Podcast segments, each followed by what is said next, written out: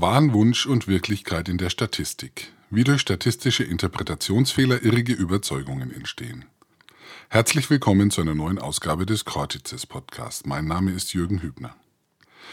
Im folgenden Gespräch unterhält sich mein Kollege Helmut Fink mit Dr. Katharina Schüller unter anderem darüber, wie Fehler beim Verständnis von Statistik entstehen können. Ich wünsche Ihnen dabei wie immer viel Spaß und viel Freude beim Erkenntnisgewinn. Ja, ich freue mich, dass wir heute im Cortices Podcast Frau Dr. Katharina Schüller aus München begrüßen können. Frau Schüller ist Diplom-Statistikerin. Und das bringt mich gleich zu Beginn auf eine biografische Frage. Der Umgang mit Zahlen, mit Daten und mit deren Auswirkungen, das gilt ja für viele Menschen als ausgesprochen trocken. Wie kamen Sie denn auf diesen Themenbereich? Woher kommt da Ihre Begeisterung? Das kam bei mir relativ spät. Im Abi war es noch nicht so weit. Ich mochte Mathe zwar eigentlich ziemlich gern, aber die Stochastik, mit der konnte ich so gar nichts anfangen. Also mir hat sich das nie wirklich erschlossen, warum man da irgendwie Gummibärchen auf einer Geburtstagsparty verteilen muss oder Leute auf Fahrzeuge oder Fahrstühle oder Autos auf Parkplätze und so weiter. Ähm, dann habe ich aber angefangen, Psychologie zu studieren und da kam ich leider um die Statistik nicht herum. Damals dachte ich noch leider. Mhm. Aber ich wollte einfach gut sein in dem Fach und habe einfach nur nächtelang gepaukt. Und irgendwann war es wie wenn sich so ein Schalter umlegen würde und ich habe auf einmal verstanden, wie das funktioniert mit der Wahrscheinlichkeitsrechnung und der Statistik. Und ab da fand ich das einfach toll. Mhm. Und dann kam ich, ähm, habe ich den, den Studienort gewechselt, kam zurück nach München und hätte dort warten müssen auf einen Studienplatz in Psychologie und habe gehört, man kann Statistik tatsächlich studieren als eigenes Fach. Oh ja. Und habe mich entschieden, das zu machen und war total begeistert.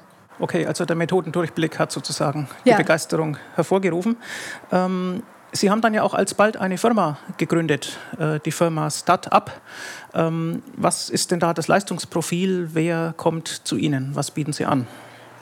Ja, diese Firma habe ich gegründet noch als Studentin damals, ein bisschen aus einer Laune heraus mit einem Freund, weil wir beide gesagt haben, naja, ähm, irgendwie haben wir keine Lust, uns zu bewerben und dann unser Leben lang immer nur dasselbe zu machen, Versicherungstarife berechnen oder klinische Studien.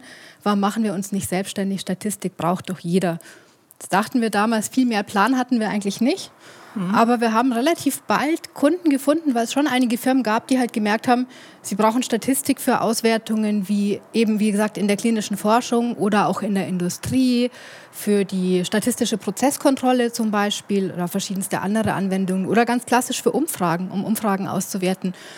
Und im Laufe der Zeit haben wir gemerkt, dass zwar Firmen zu uns kamen und gesagt haben, rechnet uns mal die und die Statistik und liefert uns das Ergebnis. Wir aber gemerkt haben, Mensch, eigentlich braucht ihr eine andere Methode, um eure Fragen zu beantworten. Oder ihr braucht andere Daten. Und eigentlich könnt ihr mit den mhm. Ergebnissen so auch nichts anfangen. Wir müssen die euch noch erklären, was die bedeuten. Mhm. Und so hat sich mehr und mehr eine Leistung drumherum entwickelt. Also die Frage, dieser ganze Wertschöpfungsprozess aus Daten. Und das ist auch das Thema, was wir heute machen. Wir machen Unternehmensberatung, die Wert aus Daten schöpft. Und das mhm. ist im Zeitalter von Big Data einfach das ganz große Thema. Und heute kommen zu uns Firmen eher und sagen, wir haben Daten, wir wollen was mit den Daten machen, aber wir wissen nicht so wirklich was. Also helft uns mal, dass wir mit Hilfe von Daten unsere bestehenden Geschäftsprozesse verbessern können oder auch ganz neue Geschäftsmodelle entwickeln. Mhm. Ja, das Stichwort Big Data ist natürlich ein sehr aktuelles. Die großen Datenmengen, die durch neue Technologien äh, gewonnen werden. Ähm, wo sehen Sie den Hauptnutzen für Firmen? Hängt natürlich äh, davon ab, in welchem Bereich die Firma tätig ist. Ähm, und wo sehen Sie die Hauptgefahren für Nutzer? Denn das, was bei diesem Thema in die Öffentlichkeit dringt, ähm, sind ja doch manchmal beunruhigende Szenarien, sodass dann äh, gewissermaßen für den Einzelnen schon präzise vorhergesagt äh, werden kann, ähm, was er doch konsumieren soll, welche Produkte er möglichst erwerben soll, was sich sozusagen aus seinem Nutzerprofil ergibt oder gar welches Wahlverhalten bei bestimmten Bevölkerungsgruppen äh, zu erwarten ist. Sind das ja, Themen, bei denen Sie tätig sind? Ja, ich sehe Chance und Risiko eigentlich in derselben in derselben Thematik, dass eigentlich viele Leute den Unterschied nicht kennen zwischen Daten und Wissen. Und was wir erstmal haben, sind halt Daten, also ein reiner Rohstoff. Öl heißt ja oft, Daten sind das Öl des 21. Jahrhunderts. Aber was will man anfangen mit einer Tonne Rohöl im Daten, ja? Also im, im mhm. Garten, das nutzt ja keinem was. Sondern die Frage ist, wie kann ich aus diesen Daten Informationen gewinnen, Wissen gewinnen und dadurch auch wirklich Steuerungswissen, Handlungsmacht. Das mhm. sind eben unterschiedliche Dinge. Was ich aber sehe, ist, dass Daten teilweise total unterschätzt werden. Also Firmen sammeln einfach Daten, ohne irgendwie eine Idee zu haben, was man damit macht. Und mhm. dann ist, das, ist so das Gefühl, naja, wir haben ja alles so ungefähr, wir sind jetzt glücklich. Ohne diese Daten wirklich zu nutzen und mal festzustellen, wo gibt es denn Verbesserungspotenzial im Unternehmen? Also wie kann ich Prozesse beschleunigen? Wie kann ich Prognosen besser machen? Zum Beispiel besser vorhersagen, wie viele Produkte ich auf Lager haben muss und wann, damit ich meine Kunden besser bedienen kann. Oder besser vorhersagen zu können, wann ich vermutlich welche Garantiefälle habe. Mhm. als, was ist ich, Automobilhersteller und so weiter, ja. Und das ist auch ein Kundennutzen, weil wenn ich in die Werkstatt fahre und eigentlich sicher sein kann, dass das Ersatzteil, das ich brauche, vorrätig ist, weil der Automobilhersteller vorausberechnen kann, mehr oder weniger gut, dass ich das jetzt wahrscheinlich demnächst brauche, ist es ja ein großer Vorteil für mich. Hm. Auf der anderen Seite werden Daten eben häufig auch überschätzt und da entstehen diese Horrorszenarien. Also es ist nicht so, dass wir alles, jede einzelne Bewegung und so weiter vorausberechnen können. Ich meine, das sehen Sie selber, ja. Sie entscheiden sich über Weihnachten, Sie würden gern zum Neujahr wegfliegen nach Mexiko, gucken nach einer Reise nach Mexiko ja, und Mitte Januar kriegen sie immer noch Werbung für Reisen nach Mexiko vorgeschlagen. Ja, also so richtig ja. toll sind diese Algorithmen nicht. Es ist, erstaunt uns halt nur immer, wie viel sie angeblich wissen, aber viele Algorithmen sind auch, muss man sagen, relativ dumm. Hm. Na gut, es sind also ähm, Firmen, es sind ähm, äh, ja letztlich kommerzielle Nachfrager, es sind nicht äh, die Endkunden, ähm, äh, die zu Ihnen äh, kommen bei Startup, äh, denke ja, ich. Ja, die Frage ist, was definiert man als Endkunde? Ja, wir haben auch viele Wissenschaftler, die zu uns kommen mhm. und Unterstützung brauchen. Also wir haben wissenschaftliche Institute, aber manchmal auch einfach Doktorväter, die ihre Doktoranden zu uns schicken, weil sie sagen, guckt mal drüber, ich möchte nicht, dass an meinem Lehrstuhl irgendwas publiziert wird, was halt statistisch nicht Hand und Fuß hat. Mhm. Ja, weil mhm. ich einfach hochkarätige Publikationen haben möchte. Mhm. Das sind schon in gewisser Weise Endkunden. Und wir arbeiten noch viel für die öffentliche Hand, also wenn es um statistische Gutachten geht, um demografische Rechnungen zum Beispiel.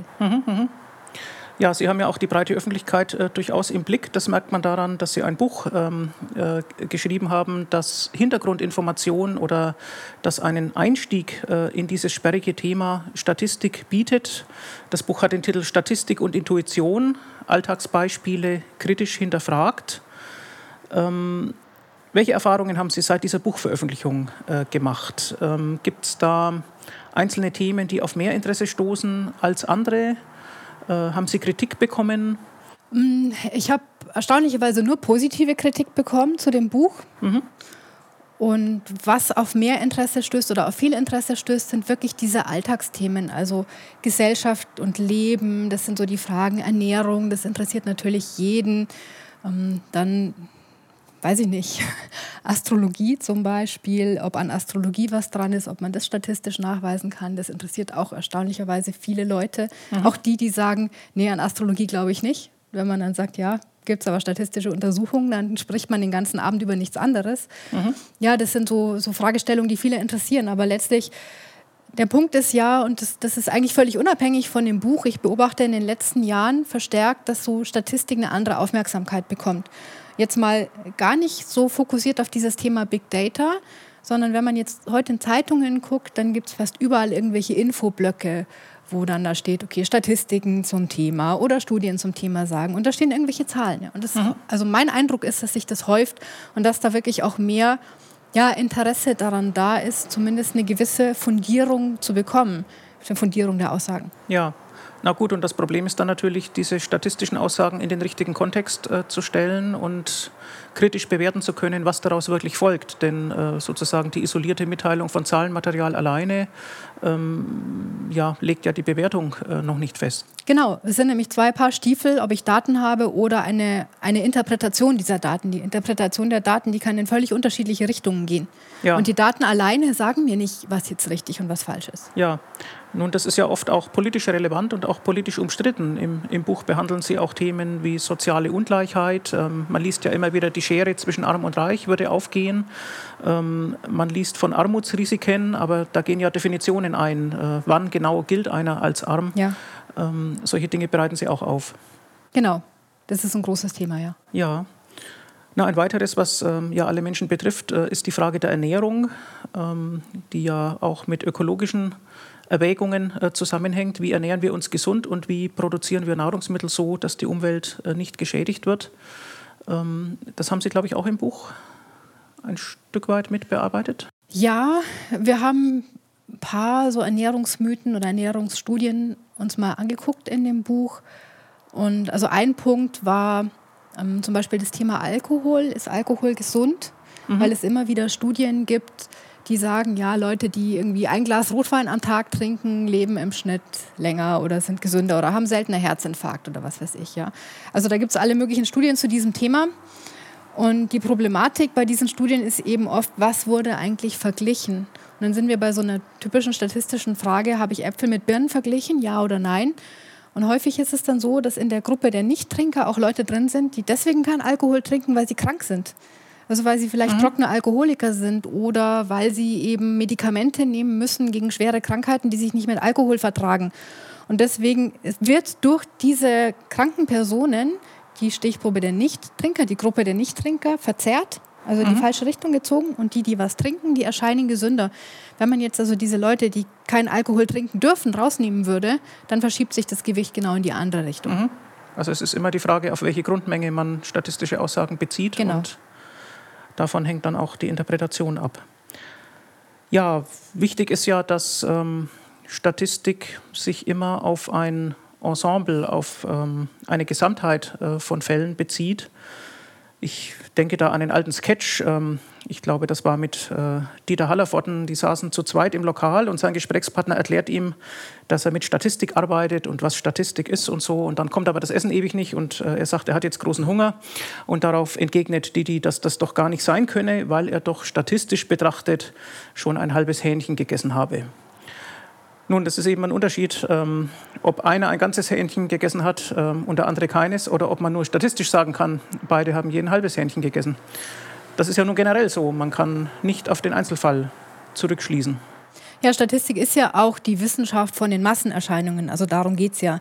Und klar, ich kann, nee, ich kann den Einzelfall kann ich überhaupt nicht prognostizieren, aber das ist auch nicht das Ziel von der Statistik, sondern mhm. es geht eben darum, Muster zu erkennen, also Grundstrukturen, die natürlich immer überrauscht werden können durch Zufall. Ja, also ist es auch gar kein Einwand gegen statistische Aussagen, äh, dann zu sagen, ich kenne aber einen Fall, bei dem es ganz anders ist oder so. Einzelfälle können immer abweichen. Nee, obwohl das gerne gemacht wird, aber Anekdote, also der Plural von Anekdote ist halt nicht Daten. Ja, ja, ja, es gilt natürlich auch umgekehrt, dass ähm, durch anekdotisches Wissen oder durch schön ausgemalte und mitreißend geschilderte Einzelfälle, wie man das ja oft in politischen Diskussionen erlebt, äh, dann einfach noch kein systematisches Argument vorgebracht worden ist. Nee, deswegen würde ich aber trotzdem Einzelfälle jetzt nicht verteufeln, weil Einzelfälle können uns helfen, eben neue Hypothesen zu bilden oder auf neue Ideen zu kommen, wonach wir mit der Statistik suchen können. Also nach neuen Mustern. Ja? Mhm. Oder halt auch Grenzbereiche auszuloten. Es gibt ja einen Teil der Statistik, die Extremwertstatistik, die befasst sich eben genau mit solchen extremen Situationen, also zum Beispiel mit extrem seltenen Ereignissen, großen Risiken, was halt zum Beispiel in der Versicherung total wichtig ist. Also mhm. ich meine, natürlich ist ein Tsunami nicht der Regelfall, zum Glück ist es nicht so, ja. ja. Ähm, aber trotzdem müssen wir irgendwie Informationen über Tsunamis, die halt sehr selten vorkommen, aber dann halt ein Riesenproblem sind, in unsere statistischen Berechnungen mit reinnehmen. Und die müssen wir irgendwie verarbeiten. Dafür gibt es in der Statistik Verfahren, ähm, aber das ist eben ein Spezialfall. Ja, ja. Na, meines Wissens ähm, schneiden Versicherungen dann ja auch die Erstattungssumme irgendwo ab. Also wenn ein Schaden einen, eine bestimmte Grenze überschreitet, ähm, die sozusagen mathematisch ähm, nicht vorgesehen ist, ähm, dann wird auch nicht mehr ausbezahlt. Können Sie das bestätigen? Ich war zum Glück noch nie in so einer Situation. Ja, ich weiß nicht, wie das ist mit der Versicherbarkeit von äh, Atomreaktorunfällen zum Beispiel. Ja, ich also, betreibe auch keinen Atomreaktor. okay. Ja, wir sollten vielleicht noch ein bisschen über die Grundbegriffe reden, äh, mit denen dann in der Statistik oder in der angewandten äh, Wahrscheinlichkeitsrechnung äh, gearbeitet wird. Mhm. Mm, man hat auch in der Regel eine Messgröße, eine quantitative Größe, für die eine Werteverteilung vorliegt, jetzt ganz allgemein gesprochen. Und man kann diesen möglichen Werten dann Wahrscheinlichkeiten zuordnen, bekommt auf diese Weise eine Wahrscheinlichkeitsverteilung und kann dann doch eigentlich alle, ja, alle Kenngrößen ausrechnen. Wer die, die ganze Verteilung hat, der kann den Mittelwert äh, ausrechnen. Der kann die Standardabweichung oder die Varianz äh, ausrechnen. Ja. Äh, ist es das schon oder was tut man noch in der Statistik? Theoretisch ist es das. Der Punkt ist aber, dass Sie in der Praxis in der Regel diese Wahrscheinlichkeitsverteilung nicht haben. Ja. Ja, also sie haben halt, manchmal haben sie eine theoretische Wahrscheinlichkeitsverteilung, also sie gehen davon aus zum Beispiel, dass Daten, die theoretisch jeden beliebigen Wert annehmen können und deren Ausprägungsformen durch unglaublich viele zufällige Ereignisse gesteuert werden, dass diese Daten dann irgendwann normal verteilt sind. Ja. Also zum Beispiel Körpergrößen. Ja? Wie groß ein Mensch wird in der Gesamtbevölkerung hängt von so vielen verschiedenen Faktoren ab, die alle irgendwie nichts miteinander zu tun haben, dass man sagen kann, die Körpergröße in der Gesamtbevölkerung ist dann normal verteilt. Mhm. Also Aber das ist eben eine, ja? Normal verteilt, äh, das ist die Gaußsche, die Gaußsche Glockenkurve, die also diese Glockenkurve, die man kennt, genau, genau. die auf dem alten äh, 10-Markschein genau, drauf war. vielleicht heute nicht mehr jeder. Karl Friedrich Gauss ja. äh, vorne drauf war, ja. Ähm, Genau, aber das ist eben eine theoretische Annahme und in der Praxis mhm. wissen wir nie, ob unsere Daten, für die wir das annehmen, tatsächlich normal verteilt sind. Wir behandeln sie halt, als wären sie normal verteilt und das könnten wir halt damit rechnen. Und die Normalverteilung wird gerne genutzt, weil man halt damit sehr, sehr schön rechnen kann. Jetzt war eine super komplizierte Formel und so, ähm, aber trotzdem lässt sich damit sehr, sehr schön und sehr einfach alles Mögliche berechnen. In der Realität sieht es halt oft so aus, dass unsere Daten halt was man schon vom Hinschauen sieht, also wenn man sie sich grafisch abbildet, dann halt oft nicht normal verteilt sind. Und dann fangen die Schwierigkeiten an. Hm. Hm. Welche Rolle spielen denn bedingte Wahrscheinlichkeiten? Ähm, ist das wichtig in der Analyse, dass man ähm, ja, dass Wahrscheinlichkeiten, dass die Zuweisung von Wahrscheinlichkeiten sich ändert, wenn man weiß, dass eine bestimmte Bedingung ähm, erfüllt ist? In der Realität ist das total wichtig, ja. Das ist ja die Grundlage von. Ja, aber ansonsten würde man ja, also wenn ich unbedingte Wahrscheinlichkeiten annehmen würde, würde ich im Zweifelsfall immer den Mittelwert schätzen für irgendwelche Daten. Hm. Ja? Ähm, oder eine durchschnittliche relative Häufigkeit. Ja. Also bedingte Wahrscheinlichkeiten sind eben eine Möglichkeit, Zusatzwissen, das ich habe, aus weiteren Daten, aus denen ich schon was gelernt habe, oder auch zum Beispiel aus Expertenwissen, was ich von irgendwo wo erfahre, ähm, mit in mein Modell zu nehmen und dadurch einfach mehr zu lernen. Also ja. wenn ich so ein ja, um mal irgendein Beispiel zu konstruieren, also angenommen, ich möchte Werbung betreiben als Unternehmen und ich möchte wissen, wie ich mein Werbebudget möglichst gut auf Fernsehen, auf Internet, auf Zeitungen und so weiter verteilen soll. Und dazu brauche ich irgendwelche mathematischen Modelle, die mir jetzt sagen, wie viele Leute mein Produkt kaufen, wenn sie die Werbung gesehen haben und so weiter. Mhm. So, jetzt habe ich aber häufig die Daten über meinen Produktabsatz nur monatlich und auch nur sehr sporadisch und nicht besonders gut runtergebrochen, will aber ein total kompliziertes Modell schätzen. Und mir mhm. reichen meine Daten einfach nicht aus, mhm. um so völlig blind mal nur aus den Daten ein Muster zu finden, das mir sagt, das ist jetzt die optimale Summe, die du in dein Google-Werbebudget investieren solltest. Mhm. Ja? Ich habe aber dann Experten, die mir sagen, naja, also angenommen, ich bin jetzt ein Getränkehersteller, wenn die Sonne scheint, dann kaufen die Leute einfach mehr Bier, ja. Ja, als wenn es regnet. Leuchtet mir ein, so, ja. Genau. Mhm. Und dann habe ich schon mal ein erstes bedingtes Vorwissen oder ein Vorwissen, das ich eine bedingte Wahrscheinlichkeit ummünzen kann. Das heißt, die Wahrscheinlichkeit, dass eine Person Bier kauft oder auf eine Bierwerbung reagiert, ist höher, wenn an dem Tag die Sonne scheint. Mhm. Wie viel höher muss ich nicht unbedingt wissen. Ich muss nur wissen, sie ist höher. Und damit komme ich auf eine bedingte Wahrscheinlichkeit, die mir hilft, mein Modell zu berechnen. Mhm. Das heißt, es fließt Zusatzwissen ein genau. äh, in das Modell. Ähm, das ist ja eine Strömung in der Wissenschaftstheorie heutzutage auch die sogenannte äh, Bayesche Wahrscheinlichkeitstheorie Richtig. heranzuziehen, die nämlich einfach formalisiert, ähm, wie sich Prognosen ändern, wenn wir Zusatzwissen äh, irgendwo herbekommen. Genau, und die Idee dahinter ist eben, dass dieses Zusatzwissen nicht mehr rein datengesteuert sein muss, sondern dass dieses Zusatzwissen eben auch ein, ein nicht oder nur teilweise kodifiziertes Expertenwissen sein kann, was mhm. dann einfließt. Mhm. Okay. Ja, zum Thema Datenerhebung, das ist dabei natürlich ganz wichtig. Ähm, vergleichen Sie da verschiedene Methoden? Also etwa in der Psychologie kann man ja Fragebogenmethoden äh, anwenden, ähm, äh, um etwas herauszufinden über eine bestimmte Bevölkerungsgruppe. Oder man kann äh, auch Online-Befragungen äh, vornehmen. Ähm, oder man kann vielleicht auch ja, repräsentativ nach geeigneten Kriterien ähm, Leute dazu bringen, an einem Online-Panel etwa äh, teilzunehmen. Ähm, vergleichen Sie die, die Validität so verschieden gewonnener Daten oder ist das bei Ihnen nicht so im Fokus? Also das kommt tatsächlich auf das konkrete Projekt an, ob wir das vergleichen. Es gibt Wissen, das man hat oder, oder bekannte Eigenschaften der verschiedenen Erhebungsmethoden, zum Beispiel weiß ich, dass äh, Leute, die an Online-Befragungen teilnehmen, im Schnitt jünger sind als Leute, die ich über eine Telefonbefragung Befragung per Festnetz erreiche. Ja, weil typischerweise mhm. ältere Personen, also Leute, die ein Festnetz haben, immer mehr oder immer zunehmend immer älter werden, weil jüngere Menschen oft nur noch ein Handy haben und eine Flatrate. Mhm. Ja, also mhm. das heißt, es gibt einfach eine unterschiedliche Altersverteilung und damit habe ich auch ja, eine unterschiedliche Abbildung der Bevölkerung in diesen verschiedenen Erhebungsmethoden. Es ist aber oft gar nicht mal so die Erhebungsmethode an sich das große Problem, weil es gibt Gewichtungsfaktoren, damit kann ich das umrechnen. Das Problem ist eher, mhm. dass man oft eine Frage stellt, ähm, die eigentlich gar nicht das erfasst, was man am Ende rauskriegen möchte. Ja, und dass sich durch unterschiedliche Fragetechniken dann die Antworten völlig verdrehen kann oder die Antwortmuster. Ja, ja, na gut, das ist klar, das ist natürlich ein anderes methodisches Problem. Ich ja. dachte jetzt einfach äh, dran, wie man denn repräsentative Bevölkerungsgruppen ähm, oder wie man Aussagen über eine Bevölkerungsgruppe aufgrund einer kleineren Stichprobe machen kann, die aber repräsentativ ist. Das ist ja das, ähm, was man immer bei politischen Umfragen auch im Fernsehen sieht. Ähm, da wurden ja nicht Millionen Leute gefragt, sondern vielleicht 1000 oder 2000. Und das scheint ja auszureichen. Oder, oder auch nicht, denn naja, also manche, manche Wahlprognosen gingen ja grandios daneben. Klar, Repräsentativität ist halt ein wahnsinnig strapazierter Begriff und viele Menschen denken, okay, ich habe tausend Leute, dann ist es halt repräsentativ. Repräsentativität heißt, dass sich die Stichprobe in allen wesentlichen Merkmalen nicht von der Grundgesamtheit unterscheidet. Mhm. Aber wer definiert denn, was alle wesentlichen Merkmale sind? Ja?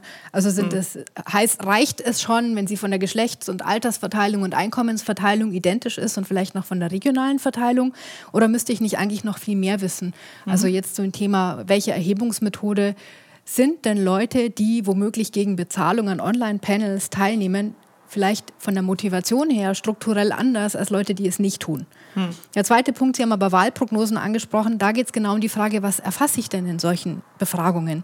Wenn ich eine Wahlprognose mache, also diese typische Sonntagsfrage, ja, ja. dann richtet sich die ja nicht an tatsächliche Wähler, sondern sie richtet sich an Wahlberechtigte. Ich weiß gar nicht, wer von den Leuten, die ich frage, überhaupt vorhat, zur Wahl zu gehen. Mhm. Und das kann sich sehr, sehr stark davon unterscheiden von den tatsächlichen Wahlberechtigten. Und das ist das eigentliche Problem bei den Wahlprognosen. Ja, da gibt es ja auch den Vorschlag bei ähm, den Ergebnissen von Wahlen ähm, als 100 Prozent nicht die abgegebenen Stimmen zu nehmen, sondern die Wahlberechtigten. Äh, dann würden die Prozentsätze der Parteien natürlich nach unten gehen, weil die ganzen Nichtwähler ähm, einen wesentlichen Teil des Kuchens in Anspruch nehmen. Ja, aber wir hätten auf der anderen Seite auch nochmal völlig andere, also die Ergebnisse würden sich wohl auch strukturell total ändern, weil was wir wissen aus der Wahlforschung ist, dass bestimmte Bevölkerungsgruppen einfach seltener zur Wahl gehen. Also jüngere Menschen gehen seltener zur Wahl, mhm. aber auch Menschen mit einem niedrigeren sozialen Status. Also Menschen, die weniger verdienen, Arbeitslose, Hartz-IV-Empfänger und so weiter, gehen systematisch seltener zur Wahl. Also mhm. es ist nachweisbar. Ja? Und wenn man jetzt davon ausgeht, dass diese Bevölkerungsgruppen andere Parteien wählen als zum Beispiel sehr vermögende Menschen oder alte Menschen, ja, dann wäre auch klar, dass sich sofort die Wahlergebnisse verschieben würden. Mhm. Also wenn mhm. ich nicht nur Gewichte und hochrechne anhand der tatsächlichen Wählerzahl, sondern also Wahlberechtigtenzahl, sondern auch anhand der Struktur der Wahlberechtigten, dann habe ich auf, hätte ich auf jeden Fall ganz andere Ergebnisse. Ja, und hätten Sie die Hoffnung, dass Wahlprognosen dann äh, präziser werden? Ich fände es ja schon gut, wenn man die Leute in den Wahlbefragungen vorher einfach mal fragen würde, wie wahrscheinlich haben sie denn vor, zur Wahl zu gehen? Ja. ja? Also das wäre vielleicht mal also sinnvoll. Also die, die, Selbsteinschätzung, die dann die in die Auswertung einfließen könnte. Ja. Mhm. Mhm. Oder es gibt da auch ganz, ganz andere Verfahren, diese Prognosemärkte. Ich weiß nicht, ob Sie von denen schon gehört haben. Das funktioniert so im Internet, dass die Leute quasi Aktien von Parteien handeln können gegeneinander. Und man muss eben mhm. dann nicht nur seine eigene Einschätzung berücksichtigen, sondern ich muss immer im Kopf haben, was wäre denn jemand anders bereit für diese Partei zu bezahlen, in Anführungszeichen. Mhm. Ja, also für diese Parteiaktie. Und damit versuche ich implizit die Präferenz der anderen mit einzuschätzen. Und, und ja, das kann in der Tat sogar bessere Ergebnisse liefern als eine klassische Befragung. Also die gefühlte Beliebtheit sozusagen ja. einer Partei ja. wird dann abgefragt. Mhm. Mhm. Mhm. Interessant. Ja, nun, also Daten ähm, können ja unterschiedliche Interpretationen eröffnen, das hatten wir schon gesagt. Und es kann ja dann kompliziert werden, wenn mehrere Messgrößen miteinander in Verbindung äh, gebracht werden sollen. Nämlich, ähm, man findet ja dann Korrelationen in aller Regel. Und Korrelation ist aber nicht Kausalität. Äh, das sollten wir vielleicht nochmal plakativ erläutern. Den meisten Leuten ist das klar, aber das führt doch immer wieder zu Missverständnissen, oder? Ja, ich meine, das ist das klassische Beispiel, dass sie mit Korrelation beweisen können, dass der Storch die Babys bringt. Ja, weil ja. da Größen korreliert sind, genau. aber nicht genau. das eine die Ursache des anderen. Weil die Zahl der Störche ähnlich zurückgegangen ist wie die Zahl der Geburten. Ja. Genau, aber tatsächlich liegt dahinter eine, eine gemeinsame Variable, nämlich die Industrialisierung. Mhm. Das heißt, man kann dann durch geeignete Datenanalyse herausfinden, ähm, was die relevanten Faktoren sind, die etwas bewirken. Ja, es ist eben da nicht nur die geeignete, die richtige Datenanalyse, sondern irgendjemand muss mal auf die schlaue Idee kommen, Moment mal, vielleicht gibt es ja einen gemeinsamen Faktor.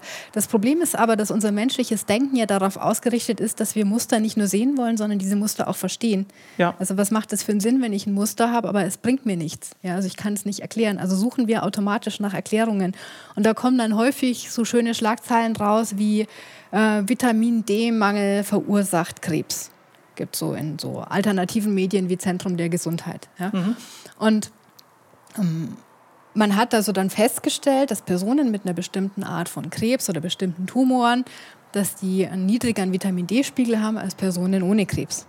So, aber es ist die Frage, was ist jetzt hier eigentlich Ursache und was ist Wirkung? Also es kann ja mhm. durchaus sein, dass es einen kausalen Zusammenhang gibt, aber es könnte genauso umgekehrt sein. Es könnte sein, dass bestimmte Tumorarten einfach viel Vitamin D verbrauchen oder es könnte sein, dass Menschen, die eine sehr schwere Krebserkrankung haben, einfach nicht mehr rausgehen an die Sonne und deswegen der Körper weniger Vitamin D bildet. Mhm. Also dann wäre der Krebs die Ursache für einen Vitamin D-Mangel und nicht der Vitamin D-Mangel die Ursache für einen mhm. Krebs. Mhm. Also auch das ist eine Art, wo eine Korrelation da sein kann und sogar eine Kausalität, aber die Richtung der Kausalität verwechselt wird. Okay, das heißt, ähm, die Idee, wie die Kausalität sein könnte, die muss schon noch dazukommen zu den Daten. Das liefern die Daten nicht automatisch. Genau. Sondern man braucht sozusagen eine Hypothese und dann kann man sehen, ob das Datenmaterial denn verträglich ist mit, äh, mit der Hypothese. Ja, das ähm, sind dann Erklärungsansätze für vorhandene äh, Daten.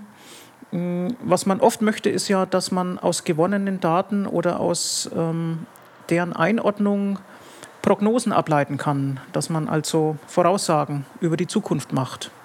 Nun gibt es ja eine wissenschaftstheoretische Tradition, die sagt, ähm, das Induktionsproblem hat keine eindeutige Lösung aus einer, auch wenn es auch eine große, aber eine endliche Anzahl äh, von Daten ist, die uns bekannt ist, dann folgt daraus niemals mit Sicherheit was als nächstes passiert. Ähm, plakativ kann man ja so weit gehen, äh, zu sagen, wir wissen nicht mit Sicherheit, ob die Sonne morgen wieder aufgeht. Wir wissen nur, dass sie bisher jeden Tag aufgegangen ist. Ähm, nun ist es andererseits aber ja so, dass Vorgänge in der Natur meistens stetig ablaufen. das wenigste ist ja nun völlig chaotisch. Äh, das heißt, wenn man eine gute Theorie hat, wenn man eine gute Modellbildung hat, dann sollten doch zutreffende Voraussagen möglich sein. Ähm, wie ordnen Sie das ein? Wo, ähm, wo sind gute Voraussagen möglich? Also bei komplexen Systemen, den, wo es auch politisch spannend wird, in den Sozialwissenschaften, Wirtschaftswissenschaften, da scheint das ja sehr schwierig zu sein. Ja, wir sind ja hier schon beim ersten begrifflichen Problem, nämlich was ist eine gute Prognose? Ja, Sie sagen das so locker flockig dahin. Als ja. Statistiker muss ich erst mal fragen, was ist denn überhaupt Ihr Gütemaß für eine gute Prognose? Na, eine treffende ja? Voraussage einer eine Sicherheit, Größe. Ich, Sicherheit interessiert uns in der Statistik nicht. Wir werden nie eine mhm. sichere Vorhersage haben. Oder wenn, dann ist es halt mal zufällig genau treffend. Ja, mhm. Aber es ist eigentlich kein, kein Kriterium, dass wir besser sind, sondern das einfachste oder banalste Kriterium wäre, ist, wir sind besser, als wenn wir nur raten würden. Mhm. Ja, also das ist ja schon mal ein Fortschritt in der ganzen Geschichte. Grundsätzlich ist es so, wenn ich eine, eine ähm, relativ stabile Struktur habe in einer Situation oder in einem System, dann kann ich ja davon ausgehen, dass diese Struktur morgen auch noch gilt. Aber das ganze Vorgehen, was wir hier haben, ist so wie Autofahren, wenn Sie die ganze Zeit in den Rückspiegel schauen. Das kann gut gehen, solange die Straße gerade ist, ja. solange der Verkehr vor Ihnen auch einigermaßen so ist wie hinter Ihnen. Aber in dem Moment, wo vor Ihnen plötzlich der Stau kommt oder wo die Kurve kommt mit dem Baum, kann es halt richtig ungemütlich werden. Mhm. Ja? Also in dem Moment, wo Sie eine strukturelle Veränderung haben, wird Ihnen auch die Prognose nichts mehr bringen. Da können dann eben wieder andere Möglichkeiten dazukommen. Also zum Beispiel, dass ich Szenariorechnungen mache. In der, in der Bankenwelt hat man da immer gesagt, Stresstests zum Beispiel. Also ich nehme an, mhm. was wäre, wenn sich bestimmte Parameter in meinem System verändern? Mhm. Wie würde sich dann die gesamte Konstellation ändern? Wie wirkt sich das aus auf, mein, auf meine Prognose, um eine Bandbreite der Möglichkeiten abzustecken? Mhm. Und das ist ja häufig das Interessantere an der ganzen Geschichte. Nicht, wo werde ich jetzt genau landen, sondern wo ist eigentlich mein Risiko, wo ist der Bereich, in dem ja, ich landen könnte. Also der Korridor sozusagen, genau. in, in den man dann fällt. Ja. Ja, das heißt aber doch, dass bei diesen komplexen Systemen einfach äh, die theoretischen Modelle nicht gut genug sind, um auch diese Änderungen schon mit vorherzusagen. Denn auch die müssen ja irgendwelche Ursachen haben. Moment, das theoretische Modell ist dann gut, wenn es in der Lage ist, eine Änderung mit zu modellieren, mhm. ja, die mhm. ich von außen in einer gewissen Art und Weise halt ja, einstelle. Ja. ja? Mhm. Also wenn ich mhm. diese Änderung in dem Modell berücksichtigen kann, dann ist das Modell gut. Okay. Aber es ist, also wenn das, die, die Sache ist ja die, das gilt der alte Spruch Garbage in, Garbage out. Ja, wenn Sie Datenmüll reinstecken, kommt Datenmüll raus. Mhm. Da kann das Modell nichts dafür. Ja, ja. Na, man darf in diesem Bereich offenbar nicht so ehrgeizig sein äh, wie in der Physik, wo man natürlich ähm, die Dynamik eines Systems auch schon mit in der Theorie abbildet. Dafür sind äh, diese sozialen Systeme wohl einfach zu komplex. Ich kann ein Metamodell machen, was die Dynamik versucht zu modellieren. Das geht schon. Das mhm. geht auch in sozialen Systemen, das geht auch in biologischen Modellen und so weiter. Das mhm. funktioniert mhm. ja. Aber dann muss ich halt ein Modell über Modelle machen. Okay. Mhm. Ja, nun sind wir ja schon sehr weit ähm, eingedrungen ähm, ins Modellieren. Ähm, haben Sie denn zum Abschluss noch einen Rat ähm, für unsere Zuhörer, die nun selber bisher nicht vertieft äh, mit Statistik oder mit Wahrscheinlichkeitsrechnung äh, in Berührung gekommen sind, sondern die einfach nur Fernsehzuschauer sind oder Zeitungsleser? Ähm, worauf sollten die denn achten? Mein wichtigster Rat ist, setze deinen gesunden Menschenverstand ein. Ja, also ich glaube, das größte Problem oder das größte Risiko liegt in Statistiken, die so scheinbar skandalöse Zustände aufdecken oder irgendwas, was so völlig überraschend ist und irgendwie anscheinend überhaupt nichts mit unserer Lebensrealität zu tun hat. So zum Beispiel wie dieses, diese Aussage, Schokolade macht schlank. Mhm. Ja, also irgendwas, wo man sich sagt, naja, das kann ja wohl nicht stimmen. Ja, also so. Und, und wenn es irgendwie zu gut ist, um wahr zu sein oder zu verrückt, um wahr zu sein, dann ist es wahrscheinlich auch nicht wahr dann ist es gut, skeptisch zu bleiben. Und, genau. Ähm also so ein gesundes Maß an Skeptizismus, weil das ist auch das Grunddenken, was jeder Statistiker mitbringt im statistischen Testen. Wir sind grundsätzlich immer skeptisch und nur, wenn die Daten so klar sind, dass sie uns von einer bestimmten These überzeugen, dann akzeptieren wir diese These und ansonsten nicht. Mhm. Das heißt also, außergewöhnliche Behauptungen brauchen außergewöhnlich starke Evidenz, ähm, damit man sie glauben kann. Genau. Und das ist eben meistens nicht der Fall. Ja. Ja, skeptisch sind wir bei Codices auch. Ähm, prima, vielen Dank für das Gespräch, Katharina Schüller. Danke.